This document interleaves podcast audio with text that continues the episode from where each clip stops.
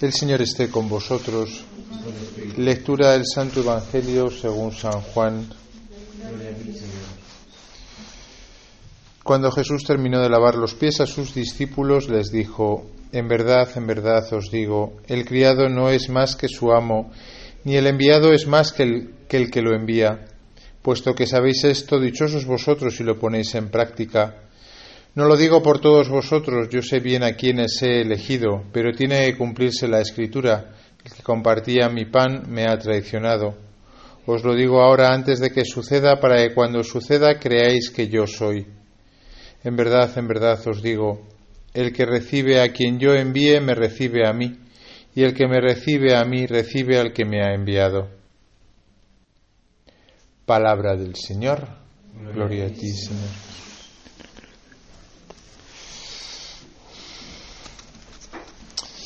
Bueno, estaba pensando a ver de qué os hablaba el último día, la última misa, que como ya os vais de exámenes ya no aparecéis más, desaparecéis. eh, y como, como siempre se deja al final la Virgen María, y estamos en el mes de mayo, pues yo creo que podemos hablar un poquito de la, de la Virgen María. Además, mañana es el 13 de mayo. A ver, ¿quién ha estado en Fátima? Que levante la manita. Ah, muy bien, muy bien. ¿Quién no? Muy bien. Bueno, eh, yo he leído un libro que os recomiendo vivamente, que es, es eh, eh, que es cuál. A ver cómo se llama, que no quiero perder la página. un camino bajo la mirada de María se llama. lo ha escrito la priora del Carmelo de Coimbra, que es el Carmelo donde estuvo Sor Lucía, como sabéis, eh, una vez que entró de, Carmelita. ¿no? Yo tuve la suerte de estar con un grupo de jóvenes este verano allí y la superiora nos recibió y nos estuvo hablando pues, de la experiencia que ella había tenido en el contacto con, con Sor Lucía, como sabéis, la vidente que más tiempo estuvo. ¿no? Y, yo creo que ella eh, no, no, nos lo dijo, ¿no? pero ella creo, creo, creo que tiene mucho que ver con, con, con la escritura del libro. ¿no? Y con todo lo que narra en el libro acerca de Lucía, que no es tanto mm, solamente el mensaje de Fátima, que ya conoceréis, cuanto lo que fue la vida de Lucía. ¿no? Y lo cierto es que la vida de, Lucía, igual que la vida de los pastorcitos, y igual que la vida de todos los santos también, ¿no? desde que llega la Virgen hay como dos cosas. Primera cosa, eh, por decirlo con frase de otra vidente, ¿no? Santa Bernardita dijo que de una vez que se ha visto a la Virgen, solamente tienes ganas de morirte para volver a verla, ¿no? De lo hermosa que es la Virgen María, no solo de guapa por fuera, sino esa hermosura integral, ¿no? Que se pide eh, a un cristiano, ¿no? Y que quizá una mujer resplandece más cuando es íntegro, ¿no? Eh, esa es la primera cosa, ¿no? Yo creo que desde que los pastorcitos ven a la Virgen María, ya todo lo demás Claro, es comparado con ella, ¿no? Sabiendo que es nuestra madre, claro, o sea que no es una mujer por ahí que digas, bueno, pues no tiene nada que ver conmigo, no, no, es que es nuestra madre, ¿no? Y segunda cosa que aparece también claramente en el mensaje de Fátima, de modo de ver, y en el libro se retrata muy bien, es que la Virgen te complica la vida. Mirad cómo empieza el capítulo de las apariciones. Las visitas del ángel, como sabéis, se le había parecido antes a los pastorcitos eh, el, ángel de Portugal, ¿no? Las visitas del ángel, al haberse guardado silencio, no cambiaron nada exterior a los ojos de la familia. Nadie se dio cuenta de nada. Pero todo cambió el día 13 de mayo, cuando la señora se les apareció. Ciertamente que podemos decir que, mm, pues oye, pues como, como, como, te enamoras, ¿no? Es decir, es decir cuando decides amar, ¿no? decidir amar es mucho más que enamorarse, ¿no? Pero cuando te casas, por ejemplo, ¿no? Pues se te complica la vida, podríamos decir también, ¿no? obviamente, ¿no? Cuando decides tener hijos, o sea, en general cuando cuando decides amar, eh, bueno, pues pues ya está, está claro que amar es entregarse y por tanto pues supone un darse, ¿no? Bueno, pues eso, eso es lo que pasa con, con la Virgen María y con con la relación con ella, ¿no? Hay un complicársenos la vida, ¿no? Desde el primer momento en el que eh, eh, tenemos esa experiencia con ella, ¿no? Fijaros que en el fondo es parecido a lo que decíamos del amor, ¿no? Es decir, eh, eh, porque uno puede decidir entregar la vida a otra persona para siempre o tener un hijo hoy en día que dices cómo está el mundo y demás, ¿no? Pues porque la promesa ¿no? que, te, que te reserva, ¿no? El amor, el sacerdocio que celebramos la semana pasada o, o el tener un hijo, ¿no? merece la pena, ¿no? Ahora bien, es inherente en el amor ese sufrimiento, esa entrega, ese sacrificio, ¿no? Y qué es lo que pasa, que hoy en día la gente, como tenemos tanto miedo al sufrimiento, yo incluido, pues entonces hay veces como que dices, bueno, merece la pena, ¿no? Los pastorcitos es verdad que no les preguntaron, a ellos no les preguntaron si querían ver a la Virgen, pero desde el momento en el que vieron a la Virgen se les complicó la vida. Pero además de una manera que dices, oh Señor, se lo podías haber puesto más fácil, ¿no? Fijaros, para empezar, la madre de Lucía no creyó en ella. Creía que era una farsante. Durante mucho tiempo Lucía sufrió muchísimo porque su madre no le, no, le creía. Que luego fue providencial, porque si las dos familias, eh, los padres de, ya sabéis que eran primos, ¿no? Entonces, si los padres de Lucía y los padres de, Francisco y Jacinta, los cuatro hubiesen dicho que, creían, parecía que hubiese sido un complot, ¿no? El hecho de que la madre de Lucía se resistiese a creer hizo que la gente dijese esto, esto no estaba amañado, ¿no? Porque la llamaron de mentirosa y de todo, ¿no? Pero es que además de eso, eh, bueno, muchísimas cosas, pero os digo aquí algunas cosas que recuerdo del libro que he leído, ¿no? Claro, la gente empezó a pisar todos los campos donde había sido la aparición, con lo cual los campos que eran para alimentar al ganado, como sabéis, ¿no? porque eran familia de pastores, ¿no? quedaron inutilizados. Y entonces algunas de las hermanas, ¿no? que trabajaban eh, eh, y vivían ¿no? del campo tuvieron que empezar a trabajar, incluso irse de casa, porque ah, por las apariciones los campos quedaron destrozados y la familia dejó de ingresar dinero porque no podían alimentar al ganado allí y eran sus campos y no tenían otros. ¿no? Y dices, pero ojo, merece la pena que se me parezca la Virgen si me va a complicar tanto la vida. Entonces es movimiento libre porque al final mm, es la perspectiva de las apariciones, pero desde el corazón de Lucía, ¿no? Desde la perspectiva de esta mujer, ¿no? La cual eh, sufrió mucho, ¿no? Otro golpe que le dio la Virgen María, eh, pues a poquito, ¿eh? De empezar, creo que fue la segunda aparición, ¿no? Bueno, si queréis os la puedo leer, ya que lo tengo aquí. El 13 de mayo fue, bueno, de hecho, es que ahora, ahora vamos con el 13 de mayo, vamos con lo que os estaba contando, ¿no? Pero en la segunda aparición, ¿no? del 13 de junio, eh, le dice la Virgen a los niños, a Jacinta y a Francisco los llevaré en breve, pero tú, Lucía, quedarás aquí algún tiempo más, algún tiempo más, desde 1917 a 2005. Le llega a decir el tiempo y se muere Lucía. Casi 100 años más tiene que quedar la pobre. Pero que el Señor en esto va poco a poco, momento presente. Te quedarás aquí algún tiempo más. Jesús quiere servirse de ti para que me des a conocer, para que me des a conocer y amar. Él quiere establecer en el mundo la devoción a mi inmaculado corazón. A quien la acepte les prometo la salvación y estas almas serán amadas de Dios. Y dice Lucía, pregunté con pena, ¿me quedo aquí sola? Responde la Virgen, no, hija, tú sufres mucho, ¿verdad? No te desanimes, yo nunca te dejaré. Mi inmaculado corazón será tu refugio y el camino que te conducirá hasta Dios.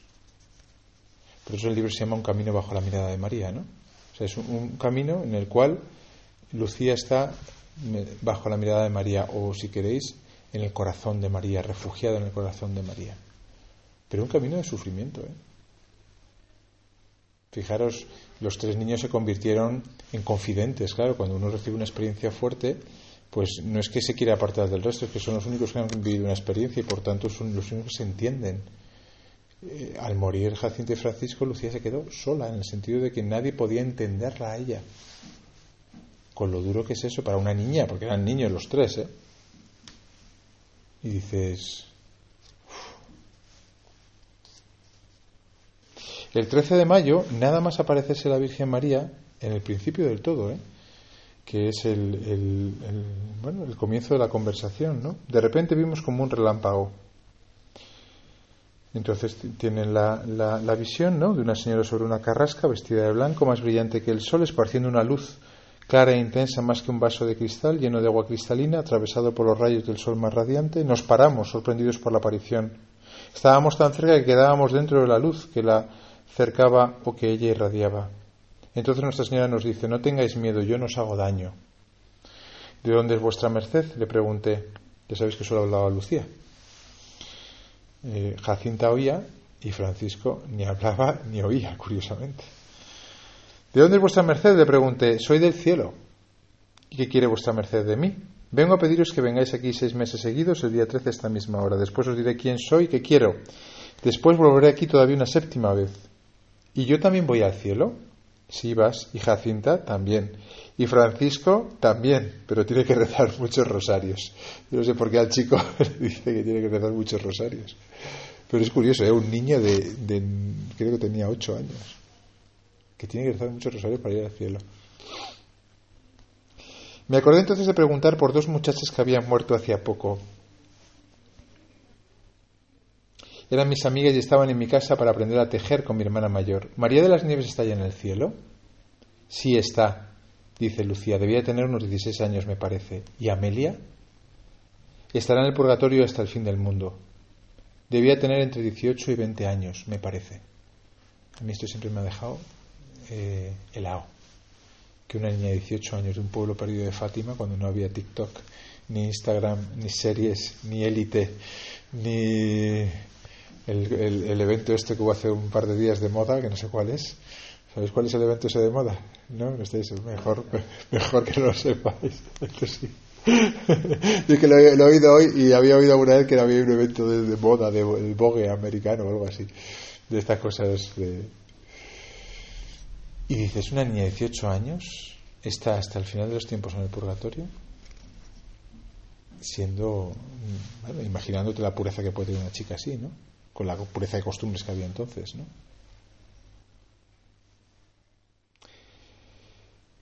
Y aquí es donde viene la pregunta de la Virgen. ¿Queréis ofreceros a Dios para soportar todos los sufrimientos que Él quiera enviaros? ¿En acto de reparación por los pecados con que Él es ofendido y de súplica por la conversión de los pecadores? O sea, la Virgen hasta ahora no ha preguntado nada, no ha hecho nada, simplemente se ha presentado. Los niños han interactuado, ¿no? ¿Quién eres? Oye, vamos a ir al cielo, sí, sí, no, no. Y la primera petición de la Virgen es, eh, ¿queréis ofreceros para soportar todos los sufrimientos que Dios quiera enviaros. Esto es antipedagógico, ¿verdad? Lo que estudiáis pedagogía, o sea, vosotros que estudiáis para primaria y para infantil, a ver quién os enseña que una mujer madre a sus hijos les pide ofrecerse a sufrir, a sufrir. Yo creo que esto lo tenemos que dar diez mil vueltas. A mí se me ocurrió la mala idea de poner esto en mi recordatorio de ordenación. No sé por qué me vino esta idea, que no tenía, no lo tenía pensado, ¿eh? poner esta frase, ¿no? Iba a poner una de estas típicas bonitas de la Biblia, que queda ahí como muy molón y tal y cual. Y como nos ordenamos un compañero y yo, pues dijimos en el último momento, oye, ponemos algo de Fátima, que somos así como muy devotos de Fátima, y se nos ocurrió poner el queréis ofreceros, en modo pregunta. Pero se entiende que lo pones en modo preguntas porque intentas responder que sí, ¿no? Y ahí dices, madre mía, madre mía. Por eso, eh, a mí me parece que el mes de mayo tiene, eh, obviamente, pues una dimensión muy bonita. ¿no? Esta mañana hemos estado rezando el rosario, pues no sé, estaríamos 100 personas ahí en Ciudad Universitaria, muy bonito, ¿eh? a las 7 de la mañana, con el amanecer, ¿no? con la Virgen en andas, ¿no? portando a la Virgen los universitarios, cantando en ese lugar donde luego ves de todo, ¿no? Pues oye, ahí la Virgen ha estado presente, ¿no? Eh, hemos ido hasta la capilla de derecho y hemos tenido la misa. Y esa devoción y ese amor a la Virgen y las flores de mayo, ¿no? Y yo no sé si hacéis algo especial en mayo, pero si no lo hacéis tenéis que hacerlo. Llegáis a casa, papá, mamá, marido, mujer, aquí hay que hacer algo. O sea, estamos en el mes de mayo, hay que demostrarle nuestro cariño a la Virgen. No hay que hacer grandes cosas y son pequeñas. En el fondo hay que romper el miedo, los respetos humanos, el, si son cosas muy sencillitas, ¿no? de, devoción, de cariño, casi infantil, podríamos decir, que curiosamente recuerda a nosotros muchas de las cosas que hemos hecho en el colegio a veces, ¿no? O con nuestros padres de pequeños, ¿no? Yo, por ejemplo, me aprendí las letanías de pequeño. Me peleaba con mis hermanos porque a veces saltaban ellos una y otra y dices, hay tonterías, pero lo recuerdas con cariño, ¿no? Yo de pequeño aprendí el rosario porque yo lo rezaba con mi familia. Son estas cosas que, que se te quedan grabadas, ¿verdad? De cuando uno es pequeño, ¿no? O no sé qué experiencia tenéis vosotros, ¿no? Pero sí, en, el mes de mayo hemos hecho pequeñas cosas, ¿no? A la Virgen que tienen un gran valor, ¿no? Y que hay que recuperarlas. Eso es recuperarlo, ¿eh? Si podéis, en vuestras casas. Ya sé que cuesta, pero que os cae la cara de vergüenza por esto y no por, por otras cosas. O si se os cae la cara de vergüenza por otras cosas, que también se os caiga por esto. y luego lo otro, pues mirad, lo otro es una dimensión como muy, como muy, no sé, como muy interior de la Virgen María, ¿no? Es como, como que cuando uno se acerca a la Virgen María y, no solamente pues esas cosas que estoy diciendo, ¿no? De celebrarlo y de, tener devoción a la Virgen y, sino que cuando uno se acerca al corazón de la Virgen y, le pregunta. Madre, ¿qué, ¿cuáles son tus intenciones? Hay veces que alguna vez he oído, ¿no? Por las intenciones de la Santísima Virgen. ¿Cuáles son tus intenciones? ¿Cuáles son tus peticiones? ¿Qué es lo que tú me pedirías a mí, ¿no? Bueno, pues ciertamente, ¿no? Que el corazón de la Virgen María, ¿no? En Fátima, en Lourdes, ¿no? Eh, en general se puede entender que es, pues, lo que ha dicho el Evangelio, una enviada, una enviada de Dios, de su Hijo Jesús, ¿no? que ella está preocupada por la salvación nuestra y por tanto, pues oye, viene a Fátima, viene a Lourdes y nos recuerda el Evangelio. Y ese Evangelio es que se necesita mucho amor. No os quedéis con el sufrir, porque el sufrir siempre nos, nos da miedo. A nuestra, nuestra generación nos da miedo. A mí el primero, ¿eh? Me da miedo. Quedaros con la parte de amor, ¿no? Lo que pasa es que el amor se muestra mucho más en los momentos de sufrimiento. Y por tanto, en este desequilibrio mundial que hay de falta de amor, ¿no? el problema no es la guerra, la guerra es una manifestación exterior. ¿no? La gente se cree que la guerra es el único problema. Se acaba la guerra, hay todo que bien. No, hombre, no. O sea, hay una, hay una debacle moral, ¿no? hay una ruptura de la familia, hay una falta de costumbres sanas, ¿no? de, de morales. ¿no? La gente está rota, la juventud se suicida. ¿no? Una falta de amor que hay que eh, equilibrarla. Y la Virgen está en esa batalla, la Virgen está en esa, en esa lucha con su Hijo. Y entonces, bueno, pues nosotros también estamos llamados, ¿no? en la medida de nuestras posibilidades, no, nos asustemos, ¿no? A colaborar ¿no? en, esa, en esa campaña del amor, podríamos decirlo. ¿no? Por eso el ángel les, les enseña a los pastorcitos a, ofrecer cada uno de los pequeños sacrificios de su vida. ¿no? Es por tu amor y por la conversión de los pecadores. Es lo que también la Virgen les enseñará, ¿no? Es decir, que cada pequeña cosa que hagamos, oye, ahora que vais a empezar a estudiar, espero, a estudiar, pues cada hora de estudio, una hora de, oración, ¿no? Cada hora de estudio, una hora de apostolado. No porque me ponga a hacer oración o me ponga a hacer apostolado, sino porque el sacrificio eh, de una hora de estudio, en el cual con el tiempo que hace ahora, pues estás ahí chapando, ¿no? Pues es algo que tú puedes ofrecer al Señor si lo haces por amor, claro, si lo haces para sacar la mejor nota o para pisar a la compañera de al lado, pues no, es, no tiene mérito ninguno. ¿no?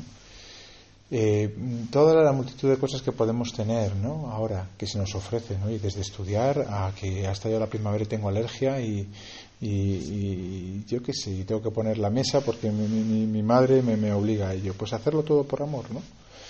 Y sumarnos, ¿no? A esta batalla de, del amor en la cual la Virgen está, está metida, ¿no? Bueno, no tengáis miedo. Yo creo que esto mm, misteriosamente, ¿no? Pues eh, eh, el Señor como lo que nos va metiendo poco a poco, ¿no? Porque también es algo que necesita pues tiempo, ¿no? Necesita también conciencia de decir, oye, yo, yo quiero, madre, esto. No solamente quiero ponerte unas flores o rezarte una, una, una, oración o cantarte una canción, ¿no? O sea, yo, yo quiero preocuparme de lo que a ti te preocupa, ¿no? Y a mí, por lo menos, este, el mensaje de Fátima en general, ¿no? Y este libro en concreto, La vida de Sor Lucía, me parece que nos puede ayudar ¿no? a, querer mucho a la Virgen, ciertamente, a apoyarnos mucho en ella. En los momentos en los cuales pues tengamos dificultades, faltas de fe, ¿no? tengamos el corazón frío para amar a Jesús. ¿no? Por eso me, me gusta mucho la canción de antes, la de Corazón de Jesús. A ver si la repites ahora. eh, sí, sí, amar a Jesús ahí, con, como decía el estribillo, ¿no? Como se anotó el corazón. ¿no? Pues sí, cuesta, a veces cuesta, ¿eh? porque el Señor pero claro, con la Virgen todo es más fácil, ¿no? Y por tanto ella es la primera que nos va ayudando, ¿no? A hacer de nuestra vida, pues no solamente un amor eh, infantil, ¿no? Sino un amor maduro también, ¿no? Que estés dispuesto a sufrir, ¿no? como leíamos también en la, oración del cura de Ars, ¿no? O sea, concédeme la gracia de amarte en el sufrimiento, ¿no? Eh, y eso será lo más grande que nos llevemos en nuestra vida, ¿eh? Por eso eh, el sufrir pasa, pero el haber sufrido queda. Y son méritos, oye, que, que, el Señor nos da y que ojalá algún día podamos acumular gracias a la Virgen, a que nos ha seducido, ¿no? Como dicen muchos, algunos ya cuando llevan ya 20 30 años casados, un poco cínicos, dicen, no, el matrimonio es una cárcel, no, es que me engañaron, tal y cual. Pues yo siempre digo lo mismo, no, a mí la Virgen me engañó, me engañó y me hice sacerdote. No, es que la Virgen me engañó y, me, y, la, empecé, empecé a seguir al Señor. Pues sí, algo de eso tiene, ¿no? Como que nos seduce, nos engaña pero bendito engaño ¿no? en el cual nosotros podemos alistarnos junto a la Virgen en esta batalla del amor. Pues que ella nos ayude en este mes de mayo para que sea así y en este verano que se abre por, por delante.